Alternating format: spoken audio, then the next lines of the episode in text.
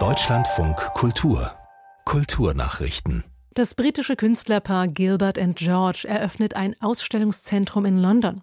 In Spitalfields im Osten der Stadt soll ab April Kunst für alle zu sehen sein, berichtet die Zeitung Independent. Die meisten Ausstellungen im Gilbert and George Center, einem Gebäude aus dem 19. Jahrhundert, seien dann kostenlos für Interessierte zugänglich. Als erstes die Schau The Paradisical Pictures, die Gilbert and George inmitten von Blumen, Blättern, Bäumen und Früchten zeigt. Seit über 50 Jahren leben und arbeiten die beiden Künstler zusammen.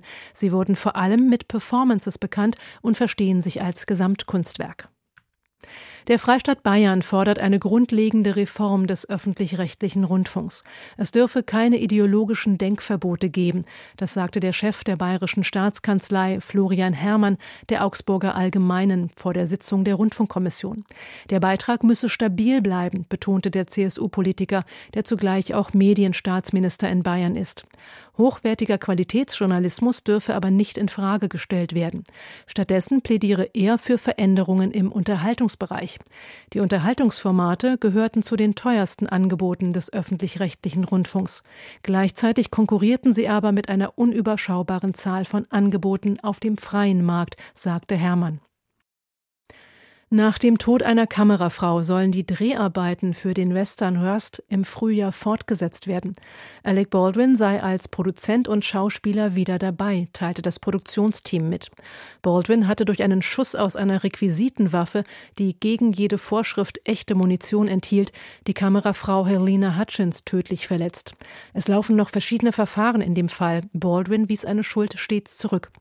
Der Witwer von Helena Hutchins komme nun als ausführender dazu, Produzent dazu, hieß es. Seinem Wunsch gemäß soll die Kamerafrau Bianca Klein den Film zu Ende drehen.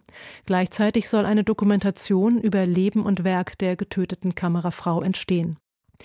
Kurz vor dem Start der Berlinale fordern Filmschaffende aus ganz Deutschland eine gleichwertige Förderung von Filmfestivals.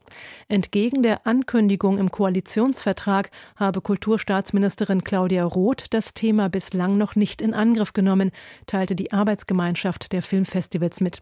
Zwar begrüßt das Netzwerk die zusätzlichen 2,2 Millionen Euro für die Berlinale in diesem Jahr, kritisiert wird aber, dass die vielfältige Festivallandschaft nicht gleichwertig gewürdigt wird werde.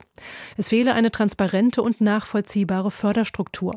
Bislang habe der Verbund aus rund 120 Festivals vergeblich um ein Gespräch mit der Kulturstaatsministerin gebeten.